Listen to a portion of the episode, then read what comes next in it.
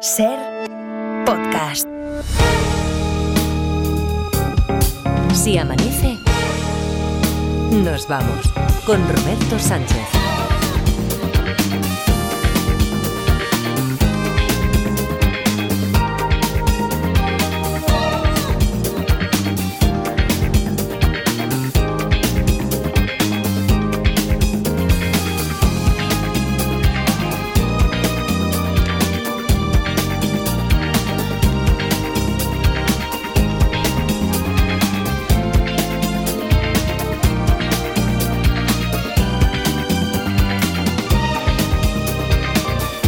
Las 5 y 5, 4 y 5 en Canarias, segunda hora de Si Amanece Nos Vamos aquí en la cadena SER. Voy a hacer spoiler de una cosa, es que eh, no, no, no puedo resistirme.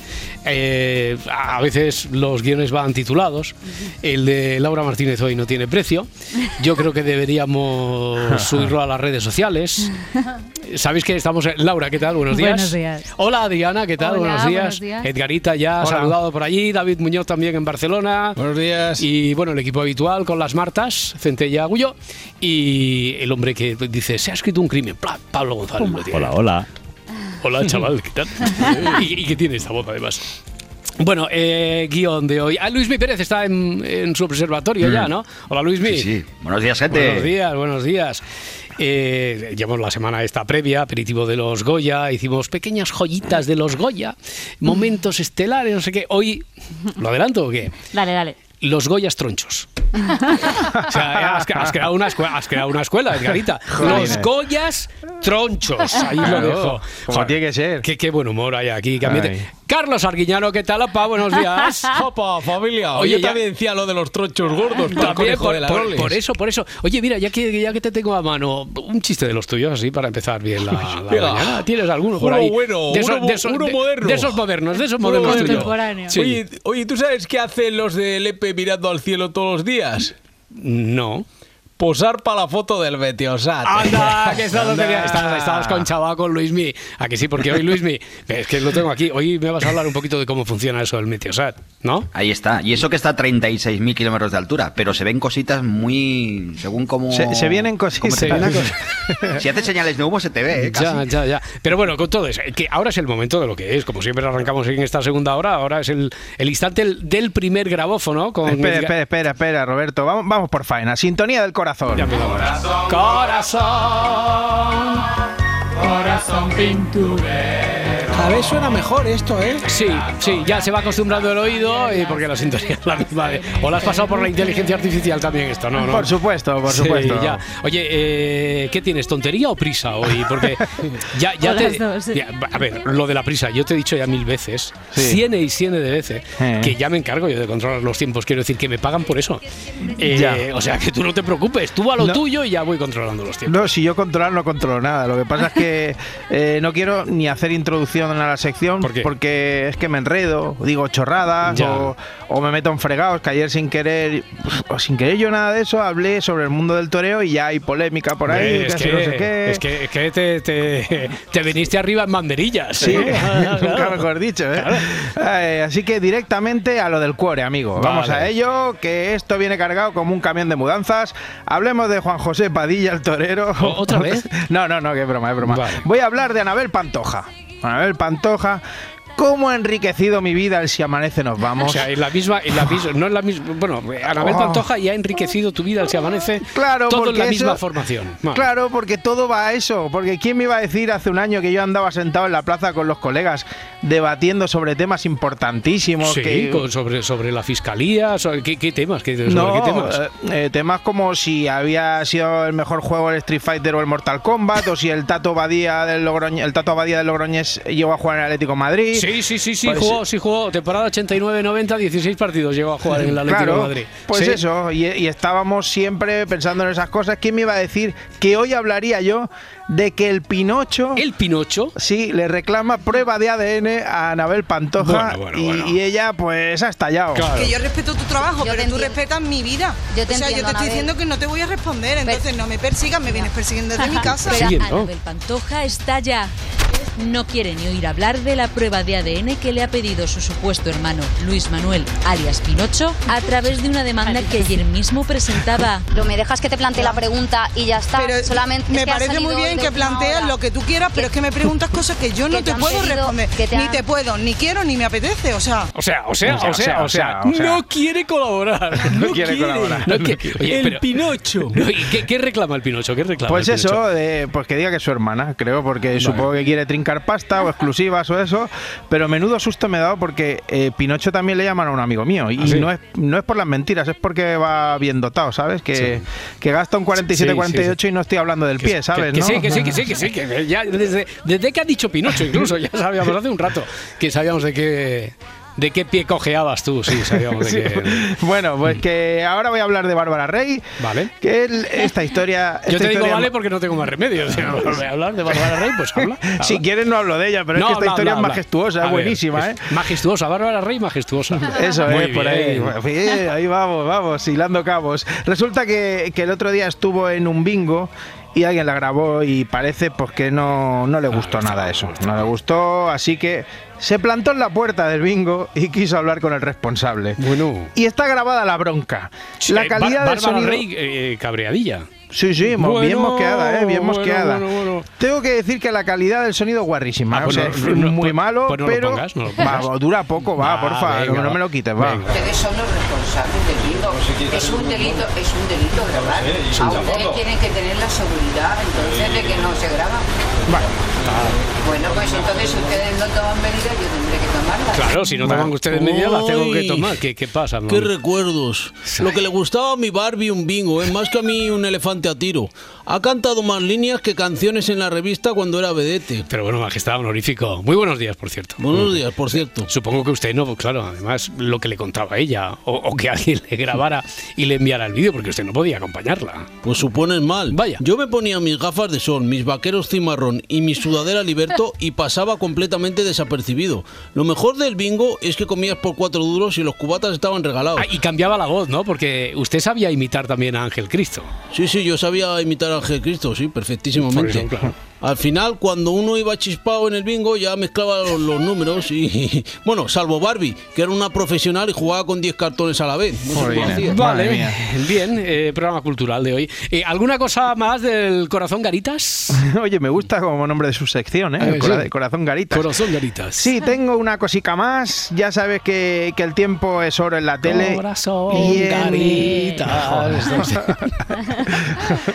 vale, voy, voy con, la, voy- voy con Sí. la movida siguiente o, Tira, tira, o nos tira. ponemos a can- Yo me pongo a cantar si Tira, quieres. tira, Garitas, Bueno, que el tiempo es oro en la tele, eh, presentado por Constantino Romero. No, el tiempo es oro en la tele y en Y ahora son soles tenían dos noticias, ¿vale? ¿Dos? ¿Dos? Sí, una, una que Isabel Preisler se sale de juerga y otra que Íñigo Nieva va al gym porque Vale. se ha puesto fanegas, ¿no? ¿Pero O ya sea, hay porque- alguna, alguna relación entre una y otra? no, pero, Se ha puesto pero- fánegas. sí, ha hecho por vivir, de, de hueso ancho ahora mismo. Sí. Y, ent- entonces pensaron, esa gente es familia, Ya. busca un nexo y lo metes todo en el mismo reportaje. Así de sonriente vemos a Isabel Preisler tras salir a cenar con unos amigos a un exclusivo restaurante de la capital. A 11 días de cumplir 73 años, la socialité está feliz y disfruta de su soltería. Y mientras la suegra se divierte, el yerno sufre en el gimnasio. Aquí vemos a Íñigo Nieva poniendo a punto sus abdominales, una tableta que últimamente ha estado escondida debido a la buena vida. Palito, venga. Anda, anda, mira, este Íñigo y yo tenemos mucho en común. ¿Ah, ¿eh? sí? Los dos hemos estado escondiendo últimamente la tableta de abdominales. Pero bien escondida. y, y la de chocolate con leche, que Xavi es muy goloso y como me la pille se la zampa de una sentada. Tiene la tableta presidente, lo que pasa es que se la ha derretido, pero bueno. Oye, vaya movida lo de los tractores, ¿eh? Que no me veas lo que me ha costado pa- llegar a la radio, ¿que- ¿eh? ¿Que también quieres opinar sobre eso?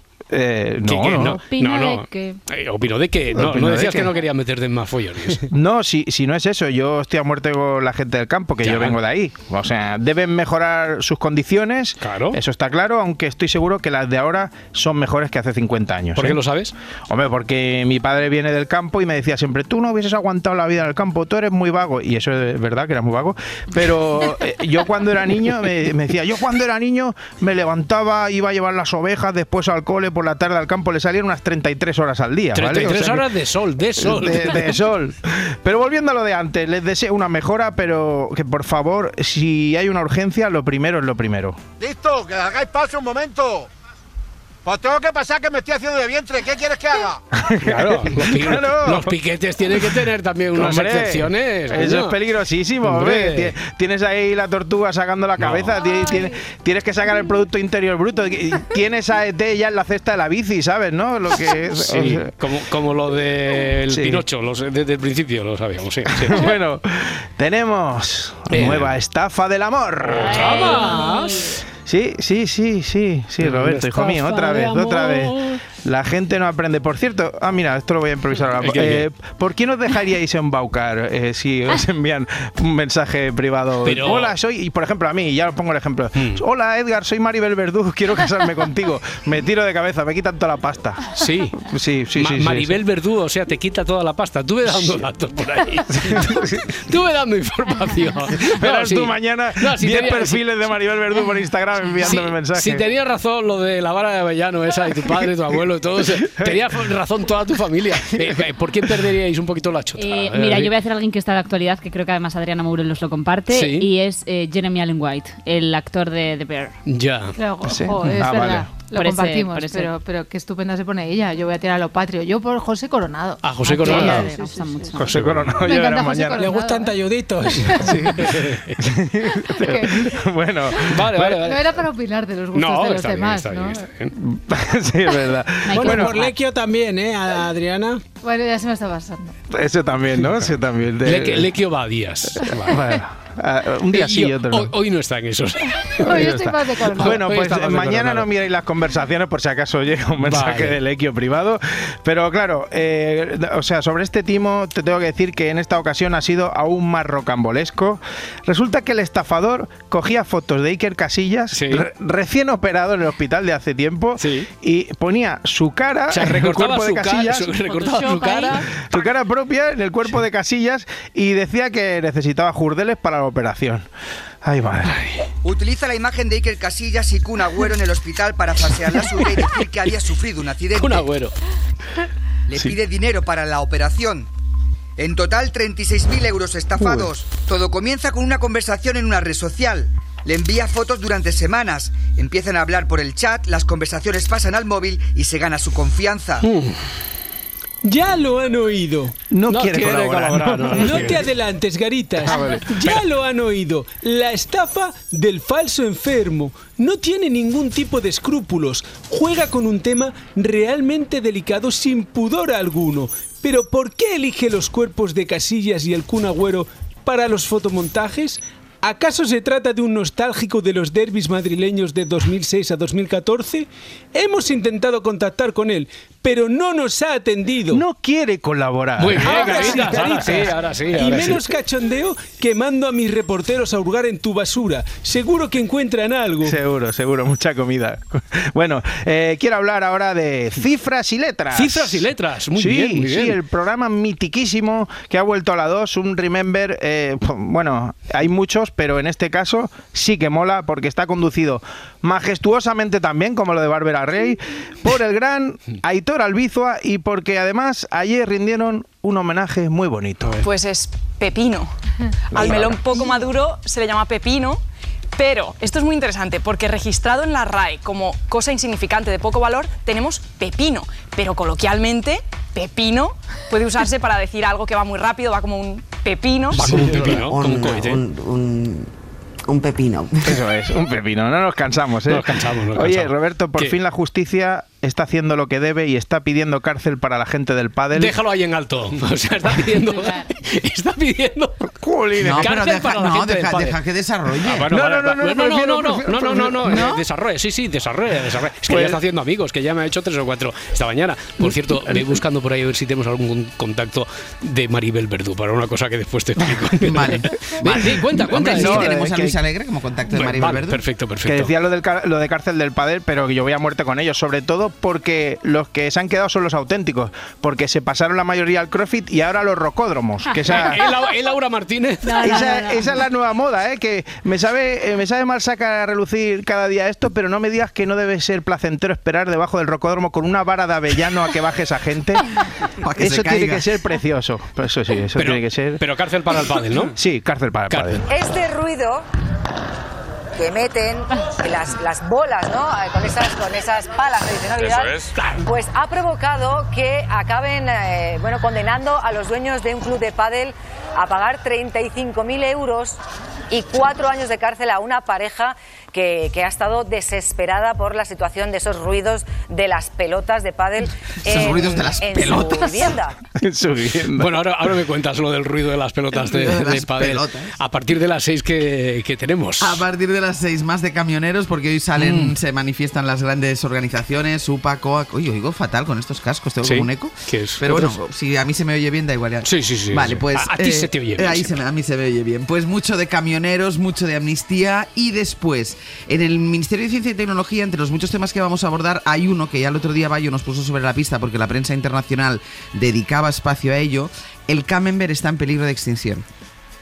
Ahí lo dejo. El camembert está El bien. camembert, el queso camembert, está en peligro de extinción. Por un tema de los hongos, es- lo, va- lo van a contar en el ministerio, está en Qué peligro de mala extinción. noticia, tú. Esto sí, esto sí que es mala noticia. Esto, sí que sí. es mala noticia. Bueno, hay más quesos, pero sí en la portada, quiero Bueno, decir. bueno. pero a mí me dices el lince ibérico, me da igual porque no es comestible, Claro. pero el camembert, bueno, claro. eh, siendo la porta el lince ibérico no es comestible, yo ahí lo pondría, lo pondría en cuarentena. Lo pondría en Bueno, vuelta y vuelta. Con una manzana Por en la eso, boca. por eso. En teoría, en Mira, teoría. pues eh, de- continúa escuchando el programa La Porta porque después en la sección de gastro con Ainhoa Aguirregoitia va a hablar del color de los alimentos, pero sobre todo del color de la carne. ¿Qué nos dice el color de la carne?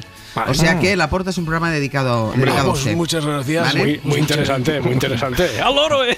Al Pues, pues eso y unas cuantas cosas más. Muy bien, eh, de- después te cuento lo de. Le vamos a dar una, para una cosa con Edgarita. Ah, vale. ¿Vale? Ah, para lo de Maribel Verdú. Sí, sí, lo de. Maribel Verdú, a ver si Para Luis Alegre nos deja para casarla.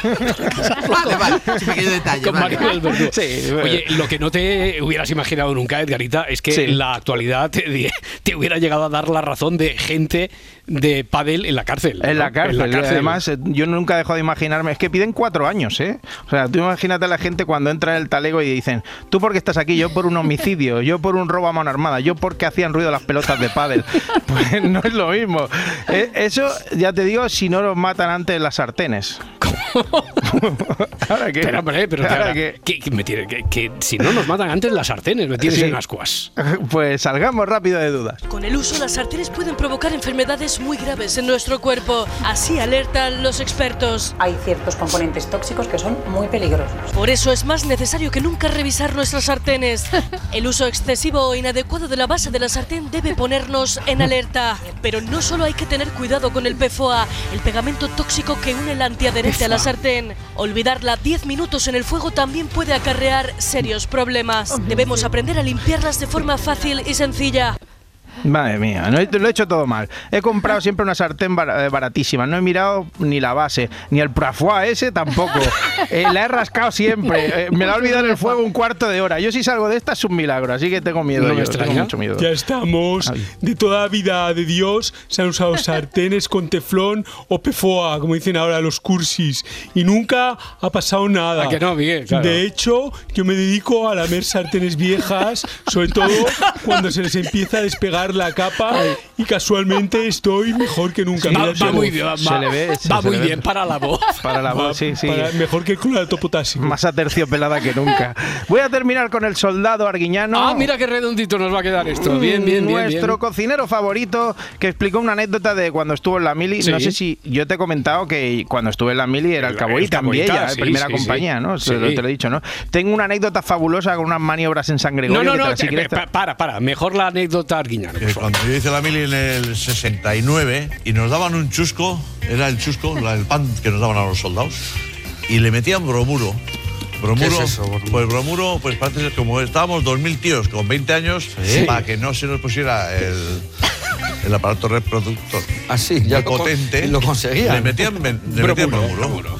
Y ahora cuando me veo yo con los que hicimos la mili conmigo hace 55 años, les digo, oye, ¿te acuerdas de lo del bromuro, del chusco? Y yo, sí, y de, pues ahora estoy empezando a notar. Carlos, este es mejor que el de el del Meteosat, pero la anécdota. Esto, esto, más que esto no será un chiste escenificado, ¿no? Esto no es real. Oye, totalmente real. Tengo muchas anécdotas de cuando hice la mili. Una vez a mi compañero, Andoni se llamaba, le dijo un sargento, el sargento Aguirre, soldado, hice la bandera. Y Andoni respondió, ah, pues le ha quedado muy bonita mi sargento. es que es que Teo santo, les habla el hombre del tiempo con nuevas informaciones. Tendremos chubasco y viento en varias de las regiones. El cielo estará nublado y habrá nieve en las montañas. ¡Bingo! Luis, me vamos, por favor. Y frío el resto de España. Bueno, a ver si a ver si tenemos línea al menos en esto de las lluvias para el jueves 8 de febrero. Se, Sí. se anima, se anima la lluvia y el viento Sí. en el oeste del país y mola en cambio sigue el calor impropio de estas fechas en el Cantábrico, en Canarias, en el Mediterráneo. Cuéntame con detalle todo esto, Luis Mi. Así es, va a seguir siendo el yin y el yang de la meteorología en nuestro país. En una parte, la oeste, en Galicia básicamente, bastante lluvia que va a ir arreciando todavía más. Y cuidado en Castilla y León, en Extremadura, Cádiz, Huelva, Sevilla. En esas provincias esta tarde acabará lloviendo bastante. Llegará a llover hasta Madrid, eh, Castilla-La Mancha, en el norte de Aragón y también algunas gotas en el Cantábrico. Aunque en el Cantábrico lo más importante es que va a hacer mucho viento, viento del sur, y por tanto subirá la temperatura, al igual que en el Mediterráneo, donde vamos a estar entre los 22 y los 27 grados esta tarde, sin lluvia. En Canarias tampoco va a llover, cuatro nubes altas y atención también con el temporalazo de mar que va a haber en Galicia. Por tanto, llega la borrasca que le han llamado Carlota y viene con mala leche, sobre todo en forma de viento. Seguro de sol. Hace tiempo que no cantamos, ¿eh? Es el nombre repelente, ¿eh? Hombre, recordemos que hay niños, niños de educación infantil Que cantan esto. que yo creo que siguen cantando esto, si es que no han convencido ya de lo contrario a la profesora que le ponía esta cancioncilla, que por cierto también es una de las preguntas que tenemos por ahí, que no podemos nosotros salir al paso, en preguntas y respuestas preguntaron sobre los intérpretes de esta, de esta canción. Oye, el Meteosat, hemos hablado muchas veces del Meteosat.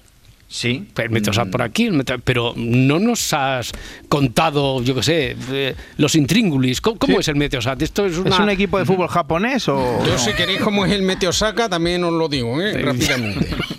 Hoy, Pues hoy el- Meteosat, Bertín, hoy Meteosat. Va. Sí, el Meteosat, mira, si queréis que vaya al tema técnico, es un satélite geoestacionario que está a 36.000 kilómetros de altura y que emite en diversos canales. Es como si fuera una tele. Ah.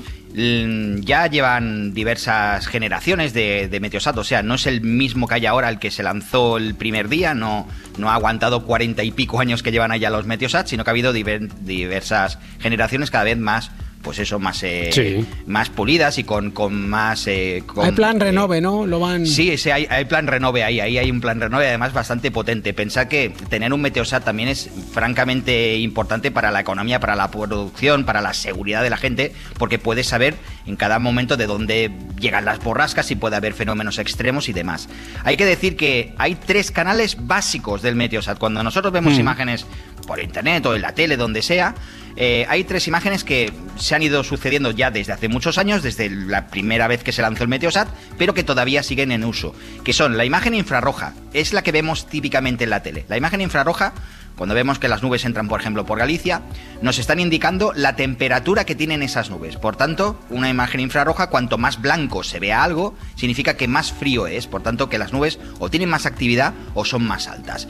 Después está la imagen visible. La imagen visible se ve básicamente solo de día, lógicamente, y nos está indicando básicamente también cómo son las nubes, si son más densas, si son más finas, por dónde se van moviendo y la velocidad a la que se mueven. Y luego también hay un tercer canal que se llama que es como en los años 80, que solo había pues dos o tres canales y ya está, o de hecho había dos, pues eh, ese canal que es el que se llama de vapor de agua. El vapor de agua es una imagen así como muy muy estética, muy Mm. maja, como si fuera una especie de lienzo.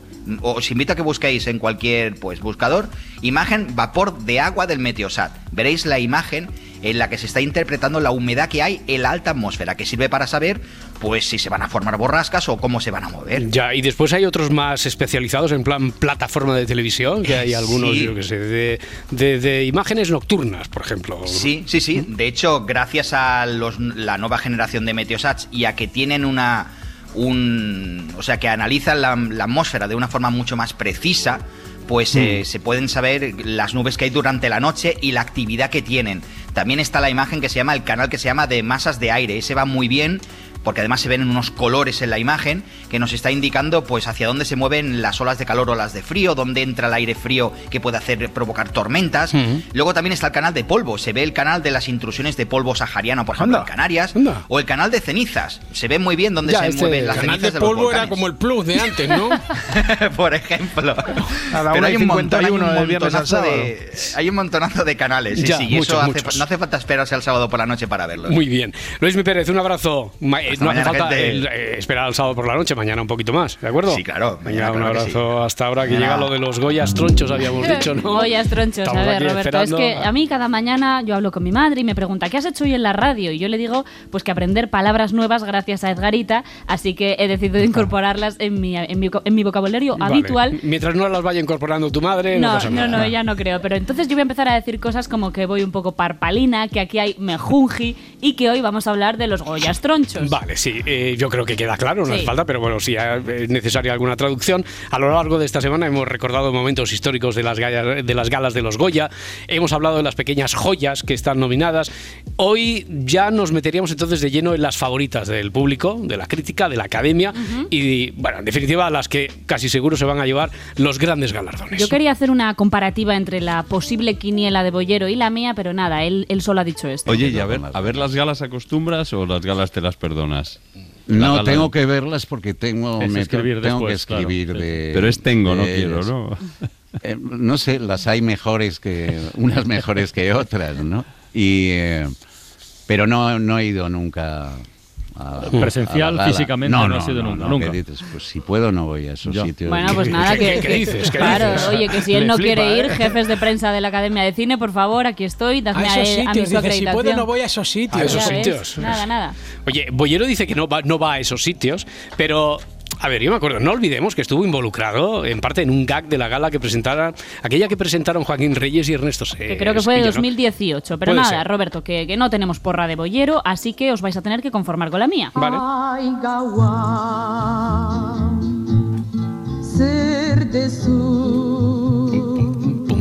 Y vamos a ambientar este recorrido con una de las canciones, esta que escuchamos, que suena en 20.000 especies de abejas, que es una No, de las avispas, venga, que está, es una de las cintas nominadas a Mejor Película, y voy a decirlo ya desde el principio, mi favorita. Pero venga, empecemos por lo fácil, por lo evidente, por lo que todos sabemos que va a pasar. ¿Qué es? Bueno, pues son las categorías técnicas, mejor maquillaje y peluquería, mejor dirección de fotografía, de arte, sonido, efectos especiales, todas esas, ¿vale? Bien, pues yo creo que estas llevan el nombre de J. Bayona y del equipazo de la Sociedad de la Nieve. Pregunto para quién serán esas imágenes.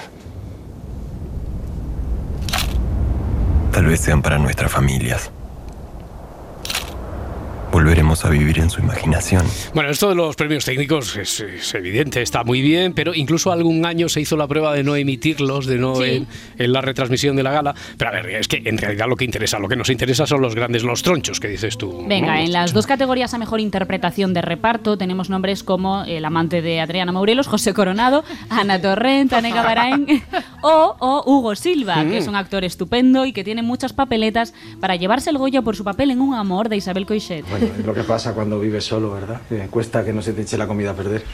Si quieres, podemos comer mañana juntos. No sé, ¿a qué hora comes tú? Ah. Bueno, da igual, me pegas un grito, ¿no? No me traigas al perro, ¿vale? No. Esto en lo de interpretación reparto. de reparto, pero ¿y en las protagonistas? Vale, pues aquí tenemos muchos debates abiertos, ya sabéis que esto pasa todos los años. Las quinielas señalan a Malena Alterio o a María Vázquez, pero recordemos que ellas dos compiten también contra Laia Costa, Patricia López Arnaiz y Carolina Yuste. ¿Qué te pasa, amor mío? ¿Cómo te sientes al estar casada con un payaso? Idiota. ¿No tienes la sensación de que te han cambiado el marido? Bueno, pues ahí escuchamos a Carolina Yuste junto a David Verdaguer en Saben Aquel, el biopic de Eugenio que firma David Trueba. En la categoría de mejor actor protagonista, pues casi todas las miradas apuntan hacia él, hacia Verdaguer, que ya ganó un Goya en 2018 y dijo esto al recoger su premio. Hoy esta tarde he tenido teatro en Barcelona y he venido corriendo. Y una mujer eh, me ha dicho, ¿dónde vas tan guapo? Digo, voy a los Goya. Y me ha dicho, ¿a, a- a verlo o a, o a ganar un premio? Digo, pues no lo sé. Y ella me ha dicho, bueno, pase lo que pase, dale besos a todos. A todos. Entonces, cuando esto se acabe, yo estaré en un rincón y vais pasando, por favor. y ya está. Muchas gracias. ¡Viva el cine! ¡Viva la cultura! ¡Viva el cine! Bueno, estamos acercándonos al final, llegamos a las categorías más importantes, a las tronchas de las tronchas. Esa es. Que son mejor dirección y mejor película. Vale, ¿no? pues en mejor dirección, la troncha number one, se encuentran los grandes nombres de esta edición, Sí. evidentemente como Bayona, como Coixet, como Víctor Erice, pero también se han colado otros nombres un poquito menos conocidos para el gran público, como Elena Martín, la directora de Criatura. És tan guapo. Mira, carinyo, tu saps que s'ha de fer servir protecció, no? Però m'esteu espiant o alguna Em sap greu no posar-ho més fàcil. Mencionas a Erice, pero en las porras no está apareciendo mucho, ¿no? Pues no, el retorno de Víctor Erice ha sido el gran acontecimiento del cine español de esta temporada, un maestro del audiovisual que nos regaló obras maestras como El Sur o El espíritu de la colmena, pero es cierto que con su nueva película, Cerrar los ojos, todo es una incógnita. La academia premiará toda la trayectoria de un director como él o se irá con las manos vacías. Se llamaba Julio Arenas y era actor. Desapareció de la noche a la mañana, un día de hace 22 años, cuando estaba rodando una película. Me alegra muchísimo que haya aceptado participar en el programa. Nos costó Dios y ayuda a encontrarle hasta que supimos que ya no vivía en Madrid. Yo escribí el papel pensando en Julio. Nunca hemos hablado tú y yo de lo que pasó.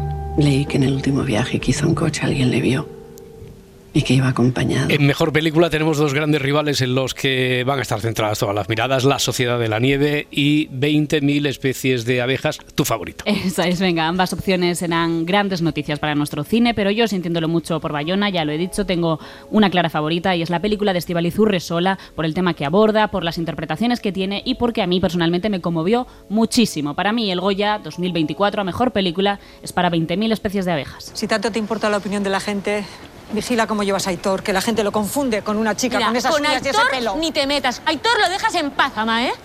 Ponle límites, que ese niño está muy confundido. Va a estar confundido, ama, que tiene ocho años. De verdad, ¿no entiendes eso? Tiene ocho años, es un niño con una sensibilidad especial que está explorando, no está Explorando, confundido.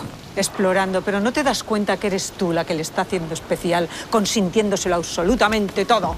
Bueno, pues gane quien gane, este ha sido un gran año para nuestro cine, donde hemos visto apuestas muy distintas entre ellas, el retorno de algunos de los grandes clásicos de, de nuestro audiovisual y la aparición de voces nuevas muy interesantes. Y las películas que has mencionado están, están en Están, plataformas, sí. están todas, están en Filming en Movistar Plus y La Sociedad de la Nieve en Netflix. Si amanece, nos vamos. Con Roberto Sánchez. 5 y 36, 4 y 36 en Canarias. Abrimos el kiosco ahora para repasar la prensa del día con Adriana Mourelos. La protesta del campo entra en Barcelona y llega a 10 autonomías. Es el titular del país. Más de un millón de tractores, más de un millar de tractores tomaron ayer la Gran Vía de Barcelona. Las reivindicaciones del sector se centran en precios justos, control de importaciones de fuera de la Unión Europea, menos burocracia y en el caso de los agricultores catalanes se añade el malestar por las restricciones por la sequía. La policía desalojó a los agricultores concentrados en el puerto de Castellón y hubo cargas en Granada. El campo amenaza colapsar los centros logísticos de las capitales, titula ABC y cuenta este medio que los tractoristas distribuyen mensajes a través de WhatsApp explicando su plan. Desde dentro de las ciudades, cortar el acceso de autovías, redes y rotondas de enlaces entre las carreteras. Los bulos medioambientales, y no solo, que se están infiltrando en las protestas agrarias. Es el titular del diario.es. En las protestas se difunden mensajes falsos como que existe una destrucción arbitraria de presas o que España está en riesgo de perder su capacidad de suministro de alimentos. Es lo que cuenta este medio digital. El presidente del Gobierno anunció ayer que va a reforzar el cumplimiento de la ley de cadena alimentaria. Nosotros estamos facilitando la adaptación a la normativa de la Unión Europea, estamos simplificando la PAC, estamos implementando cláusulas espejo y vamos a fortalecer la ley de cadena alimentaria. Y el ministro de Agricultura, Luis Plana, recordó ayer en el Congreso que Partido Popular y Vox no apoyaron esta ley. La ley de cadena, señora presidenta, seré muy breve, que ustedes y, y Partido Popular no quisieron apoyar. Pues mire, no la quisieron apoyar y en Francia están pidiendo que se reforme la ley francesa para introducir lo que el gobierno de España introdujo en la ley española en materia de la prohibición de la venta a pérdidas. Netanyahu da portazo a la oferta de tregua de Hamas. Es titular del país, lo lleva también en portada a la vanguardia. El primer ministro israelí anuncia que no cesará la presión militar y que busca una victoria total. Además, ha evidenciado la poca influencia que tiene Estados Unidos en la crisis actual. Nunca se hace de noche en el Alcatraz de Bukele. Este titular lo encontramos en el país junto a una imagen en la que se ven decenas de presos en el centro de confinamiento del terroris- de terrorismo de, de El Salvador.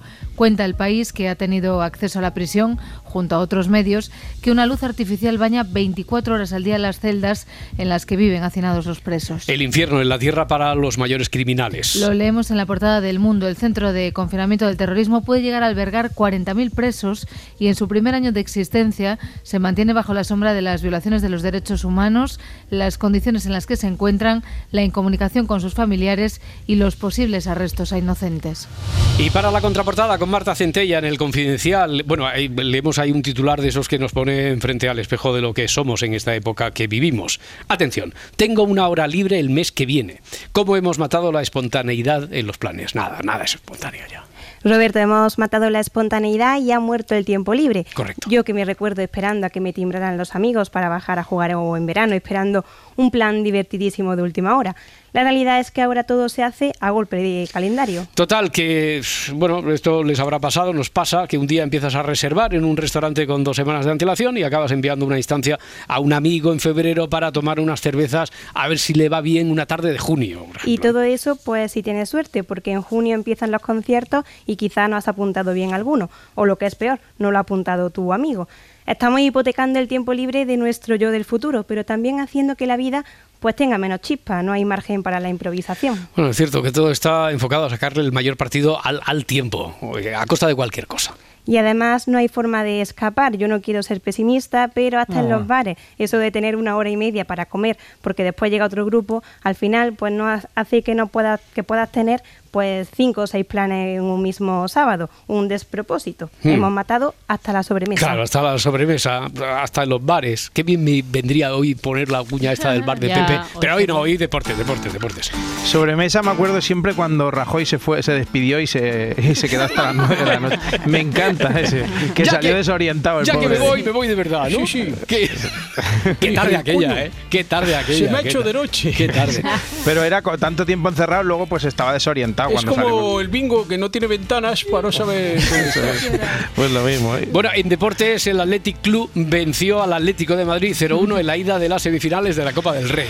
En As y Marca ilustran su portada con la misma foto de Berenguer celebrando como un loco el gol que marcó al transformar un penalti que casi no es. madre madre mía, vaya viaje que le pega a Reinildo. ¿eh? Eh, fue un partido disputadísimo, calentito, pero no tanto como la previa, con las declaraciones de Enrique Cerezo. No sabe lo que hizo. Yo te lo diré y te lo, como luego pondréis lo que queréis o vas a poner lo que quieras. Hombre, lo yo que- te voy a decir, yo siempre le he conocido al Athletic Club de Bilbao como Bilbao. Aquí en Segovia, en todos los sitios donde yo he vivido, siempre le he conocido como el Bilbao. Que ahora dicen que se llama Athletic, pues que se llama Athletic. Que se ha llamado siempre Athletic, pues yo, chicos, la verdad es que no me he enterado. Eh, presidente Cerezo, pero- pero- que, que no sabía que se llamaba Athletic. Pero, esto, esto es cosa de los modernos. pero ¿cómo, cómo, cómo le gusta meterse en charco moderno? Pero, eh, ¿qué charco ni qué charco? Si, si me acabo de enterar que ahora se llama Athletic. Ahora. De toda, la vida, de toda la vida ha sido el Bilbao. Aquí en Segovia, en Guadalajara, en todas partes. No sé por qué se molesta la gente. Si hubiera dicho Bilbao, Ya. todavía. O sea, en las películas de Flix Solé es el Bilbao, ¿no? Cuando sale El, tal, el Bilbao, el, Bilbao. siempre. Que Y de no es el hecho, Bilbao, igual hombre. hago un, un documental del Bilbao, ¿eh? Que, no es, que no es el Bilbao, que sea Athletic, Athletic Club. Esto no es nuevo, es de toda la vida, presidente. Vale, vale, ya lo he pillado. Vale. Lo importante es que hemos palmado y tendremos que remontar en la vuelta cuando vayamos a Atleti. Es así, ¿no? No, es así, más o Tira, menos. tira, tira, Edgar, Es así, más o menos. El- al Atlético le anularon un penalti en el último minuto por fuera de juego de Morata. Y como decía, aún queda la vuelta. Escuchamos primero a Simeone. Eh, para mí hicieron un partido muy bueno. Cometimos un error y en estas eliminatorias los errores se pagan. Eh, la verdad que el equipo trabajó muy bien el primer tiempo. El segundo tiempo muchísimo mejor aún, donde jugamos todo el segundo tiempo en campo rival. Tranquilidad. La tranquilidad es lo que más se busca, sí. Eh, sí, la, la tranquilidad, sobre todo la tranquilidad. La vuelta contra el Bilbao será Otro. complicada, Hola, pero otro. iremos a morir. Otro igual que el presidente. Nada, la vuelta contra el Athletic Club. Que es de Bilbao, pero es el Athletic Club. Yo, ¿no? yo no me quedo con los pequeños detalles, Roberto. Lo siento si ofendí a algún aficionado del Atlético Bilbao. No, no. El que estaba contento era Valverde, que ya sabes que es de mis prefes, aunque digamos que no es alguien que lo exteriorice mucho. Bueno, el primer tiempo nosotros hemos estado mejor, bueno, mejor, hemos Bien, estado bien, bien, bien. llegando a, a Pasable, sus pasable, zonas de rondando el área, em, eh, y bueno, le ha venido un poco el, eh, el resultado, el gol. El segundo ellos han empezado empujando mucho, nos ha costado asentarnos un poco en el campo, luego nos hemos asentado y para nosotros era fundamental que ellos no perdieran eh, de vista su portería, porque evidentemente nos iban a empujar mucho. Poco más pide perdón. Poco partido normalillo. En el Real Madrid, bueno, una noticia. Una noticia es que un partido de la NFL americana se va a disputar en el, en el Bernabéu en 2025. Sí, será un contrato multianual que se llama, multianual. así que habrá más partidos de rugby americano de ese. como Veo, veo se- que controlas el tema este, de- del tema este también, ¿eh? Sí, sí, sí. Eh, presidente Florentino, ¿qué tal? Muy buenos días. Buenos días. ¿Qué, qué está leyendo? ¿Se puede hacer que se- que- ¿Qué, qué hace con esos papeles? ¿Esto? Sí. Son mis apuntes de la NFL. Me estoy convirtiendo en un experto. Ya sé casi tanto de fútbol americano como de baloncesto. Ya, y supongo que todo esto es porque, según parece, como nos estaba diciendo aquí el Garitas, el nuevo Santiago Bernabéu va a alber- a albergar un partido de la NFL, esto el año que viene, en 2025. Así es. Y al final es como el fútbol, pero con tíos más grandes. Hay porterías, césped, un balón, amelonado, pero un balón. Sí, ¿sabría usted decirme, por ejemplo, qué equipos juegan la Super Bowl este, fin de- este año? Vamos a ver, por supuesto, claro. Están los San Patricio 49. San Francisco, San Francisco 49ers, Niners, que me ha, me ha apuntado aquí, así como suena. 49ers me ha apuntado aquí. Fort- Fortin- bueno, San Sí. Patricio, San Francisco. Fra- Francisco. Así que si nos ponemos exquisitos. Mira, los otros sí que me lo sé, son los Kaiser Chiefs. Kansas, Kansas Chips. Lo, lo que dice usted es un grupo de música. son las patatas. No, ya, ya. Venga, sí. Pues son las patatas entonces. Joder, ¿cómo está mi amigo Don NFL, eh? Ni que fueras Ponsetti. Bueno, y en el Barça ya están pensando en el futuro, tienen un sueño. Sí, ayer habló Deco, que es portada de Sport, y dijo que de momento no piensan en entrenadores. Eso quiere decir que ya están pensando en entrenadores. Guardiola es un gran entrenador, no hay ninguna discusión. Ha sido quizá el entrenador que entrenó el mejor Barça de la, de la historia. Eh, no, no hay ninguna duda de esto. Y además ha hecho su trabajo en el Barça y después siguió ganando y siendo un entrenador que, que es quizá el mejor entrenador del mundo a día de hoy.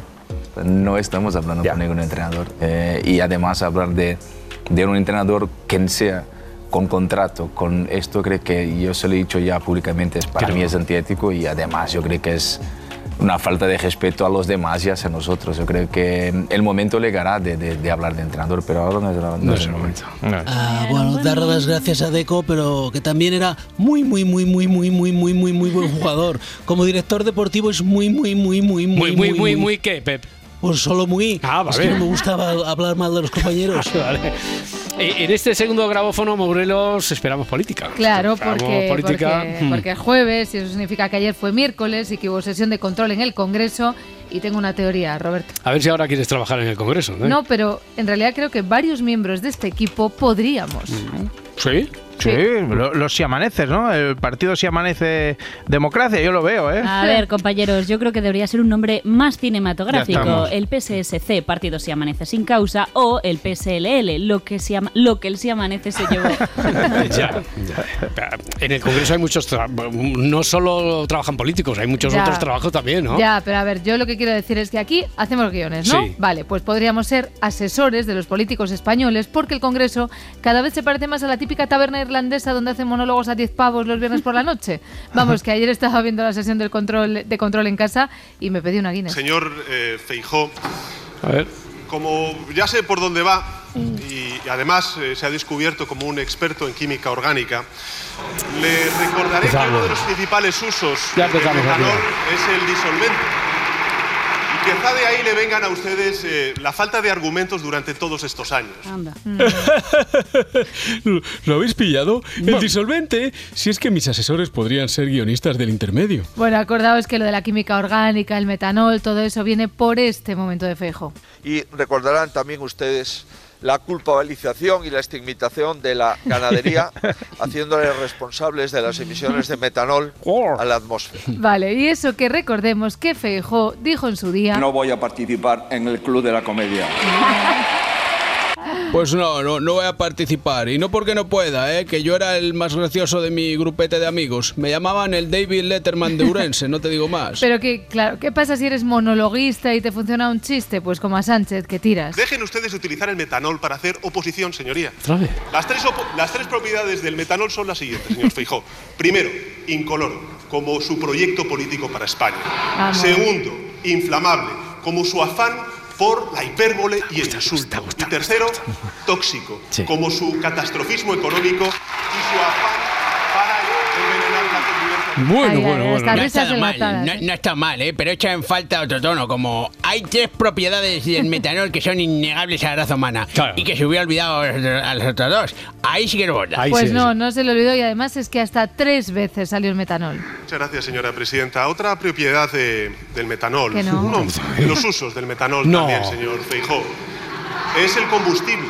Vale. El combustible es lo que ustedes están intentando utilizar en Cataluña para avivar un fuego Mm. que felizmente fue superado, que fue la crisis del año 2017. Venga, otro que se quedó atrapado en un chiste en concreto es ese Oscar Puente. El ministro de Transportes ayer Feijó lo sabe muy bien porque viaja, no viaja en Falcon, viaja en el tren de alta velocidad que el gobierno socialista ha llevado a Galicia. Hemos puesto en servicio los primeros trenes abril, pronto. No viaja en Falcon porque no quiere. claro. Vale, esto, esto de Oscar Puente viene de esto, de Feijo. Yo no soy presidente porque no me vendo ni vendo a los españoles, señoría. Yo no soy presidente porque no me vendo ni vendo a los españoles. Pero sobre todo viene de este momentazo y estas risas, acordaos, estas carcajadas de Pedro Sánchez. Nace la original teoría de no soy presidente porque no quiero. Oye, cuidado, cuidado. Esta es muy buena. Está buena. Señor Fijó, no es presidente porque no quiere. Es más, ha llegado a proclamar que es el primer español que renuncia a ser presidente del gobierno pudiendo ser. Se estaba pasando bien ahí el presidente. sí. Es, es- sí, es que me hago una gracia a mí mismo. Mira que lo había ensayado 20 veces delante del espejo, pero me sigo descojonando.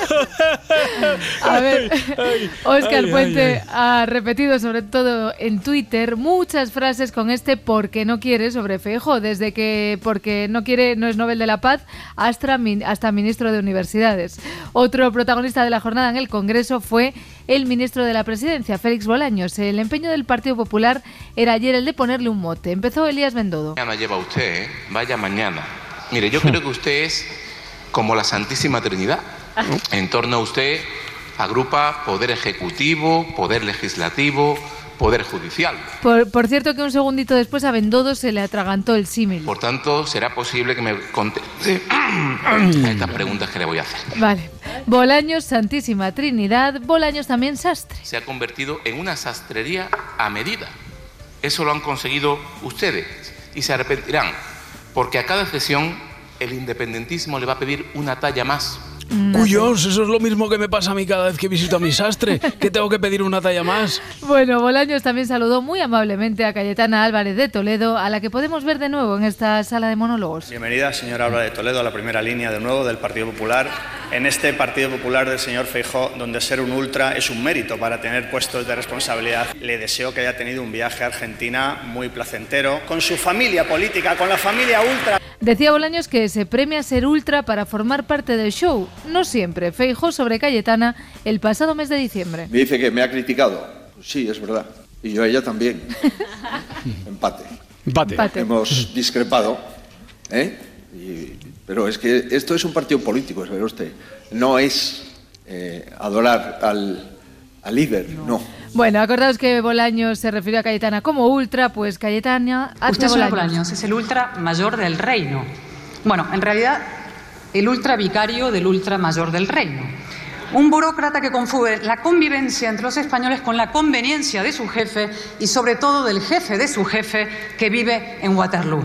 Así que como le dije una vez, hoy le repito, usted solamente puede gritar ultra ante el espejo y si quiere hasta quedarse afónico. Esto es un poco Beetlejuice, Beetlejuice, Beetlejuice. ¿eh? Feijó, Feijó en realidad no puede más. Cualquier gobierno europeo caería por esto. Le aseguro que usted también caerá. Tú también caerás. Lleva seis meses dedicados en cuerpo y alma a una sola cuestión, la amnistía.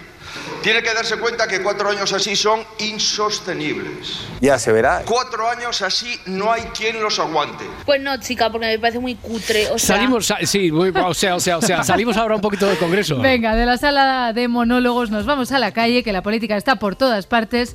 Y lo siento, pero tengo que reparar otra vez en Galicia. Bueno, al menos hasta el 18 de febrero sí que tienes una excusa con las elecciones gallegas. A ver, es que el alcalde de Ourense es Gonzalo Pérez Jacome, que sitúa a los que desconozcan las particularidades de... Allá, en las tierras altas. Pues bien, en las Tierras Altas nace Democracia Urensana, que es un partido cuyo eslogan dice ni de izquierdas ni de derechas, de Urense, pero que pactó con el Partido Popular una hora antes de la sesión de investidura y que si buscáis su ideología Hmm. leeréis populismo de derecha, liberalismo económico. Situados estamos. Venga, pues bien, a Jacome o a sus asesores se les ha ocurrido versionar el mítico In the Navy de No. The Village People para pedir el voto para su partido con el compromiso, claro, de llevar a Democracia Urensana a la Junta. Oye tú, oye tú, Ourensano decides tú. unirse al barco, y Ana y la Rúa, que vengan también venir. Esto es muy duro, ¿eh? Hombre. Buenísima, la verdad. resaca, Carballiño. Ahora, ahora. Pero a ver, a ver, el estribillo. Poquito, ahora. Todos los municipios Sí. Era Anastasia, ¿no? Sí, sí, sí. Vamos Viene, viene. Vamos. Lo vamos a conseguir. Ahí vamos. Lo petamos, ¿eh? A la Junta. Ya tenemos cancioncilla para el día de hoy. A la Junta. Ourense debe elegir. Democracia. Ourensana. Venga, Hasta vale, aquí, ya, hasta aquí, ya, hasta ya. aquí, hasta aquí. Dudo mucho, os Oh. lo digo, que no hay ahora Tienen mi mismo... voto, tienen mi voto. No hay ahora mismo ni un solo grupo de WhatsApp de gallegos en el que no esté este temazo. Pero sigamos en lo territorial. Carlos Mazón, supongo que no imaginaba que ya estaban grabando grandes clásicos y una cámara de televisión ha cazado de lleno al presidente de la Generalitat Valenciana quejándose de cómo lo trata la tele pública valenciana. Bueno. Punt. A ver si no me dejáis para de los anuncios, como siempre. Anda. Sí, igual, me van a dejar para después de los anuncios, como siempre. Como siempre, aquí la cosa es quejarse. Como Abel Cagalle- Caballero. Oh, no, me, ca- me cago en todo, es verdad, Es ¿eh? que como se estaba quejando, Abel Caballero picadísimo, haciéndose un y tú más con los dineros que salen de la Junta de Galicia. El lunes convoqué un pleno extraordinario para mostrar nuestro rechazo total, Total. a que Rueda le haya dado 5 millones de euros a Ferrol para su campo de fútbol y le dé cero euros a Vigo para el campo de fútbol de Balay. Es un ataque a esta ciudad que no vamos a tolerar. No vamos a No vamos a No tolerar. lo vamos a tolerar. We will not tolerate this. Queremos más dinero para el campo del Celta y para bombillas LED, que las navidades pasadas nos quedamos cortos. Por cierto, cada día me parezco más a Arturo Fernández Chatín. Correcto, bueno, eh, queríamos hacer un programa redondo, circular, al menos. Eh, empezamos con el juego de los detectives, la primera hora, llegamos ahora con otros detectives en el Congreso. Todo empieza, como dijo ayer Javier Casal. Una denuncia que parece de risa. Cuenta el caso Javier Casal. Parece de risa, pero retrata perfectamente cómo están las cosas entre Sumar y Podemos. Podemos denuncia que alguien ha entrado en sus despachos del Congreso de los Diputados. Ha sido Sumar, la política y la mayoría de edad. Los detalles de Josué Coello. que Podemos ha denunciado ante la policía que el pasado lunes, en torno a las seis y media de la tarde, se produjo una entrada forzosa en cuatro despachos de los que han sacado documentos de trabajo, dispositivos informáticos y objetos personales, todo ello dejándolo en un pasillo del hemiciclo.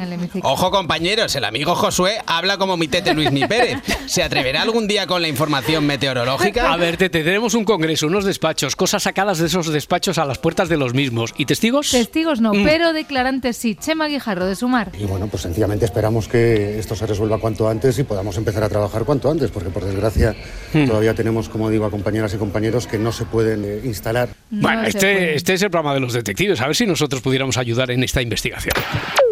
Buenos días. ¿Es usted la señorita Yolanda Díaz? Yolanda Díaz, a secas. No utilice machismos para clasificarme por mi estado civil. Muy bien, Yolanda Díaz Aseca. Se le acusa de haber ocupado los despachos de Podemos en el Congreso. ¿Cómo se declara? ¿Qué pertenencias en el pasillo ni qué pertenencias en el pasillo? Digo, me declaro inocente. Interesante. Podemos se queja de haber encontrado sus pertenencias en el pasillo del Congreso. ¿Sabe usted algo al respecto? No sé, sería el personal de limpieza. ¿Las señoras de la limpieza? Y dale con el machismo. ¿Por qué no pueden ser señoros del limpiezo? Le voy a dar un dato. Como sigan esta línea, le voy a poner una querella con mi máquina de escribir invisible. Vaya, veo que se las sabe todas. Es lo mismo que le dije yo a Homer en uno de los capítulos de Los Simpson. Si me trae unos donuts, lo dejamos pasar, ¿vale? Viquiños.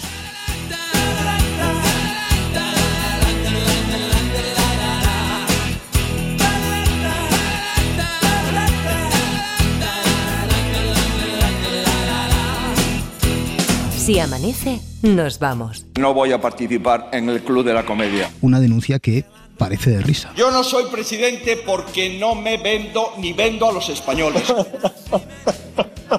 O sea, esta es muy buena. Parece de risa, pero retrata perfectamente cómo están las cosas.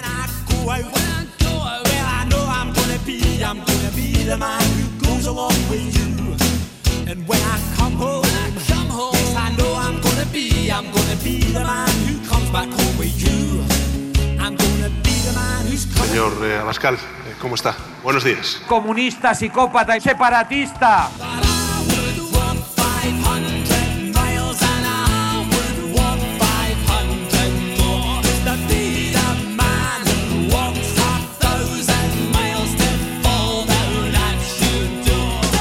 ¿Cuál es la parte del, del cuerpo del hombre que más te gusta? ¡Qué pillín! Pues es pepino. La parte que me hace feliz. Coloquialmente, pepino puede usarse para decir algo que va muy rápido, va como un... un, un, un pepino.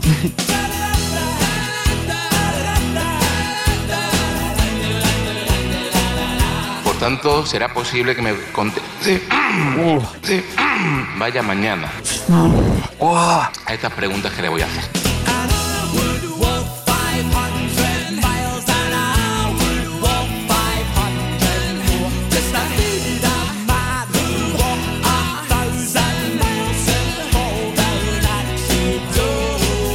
Si amanece, nos vamos. ¡Listo! ¡Que hagáis paso un momento! Con Roberto Sánchez. Pues tengo que pasar que me estoy haciendo de vientre. ¿Qué quieres que haga? ¡Arriendo, que es gerundio! Cadena Ser. Para no perderte ningún episodio, síguenos en la aplicación o la web de la Ser, Podium Podcast o tu plataforma de audio favorita.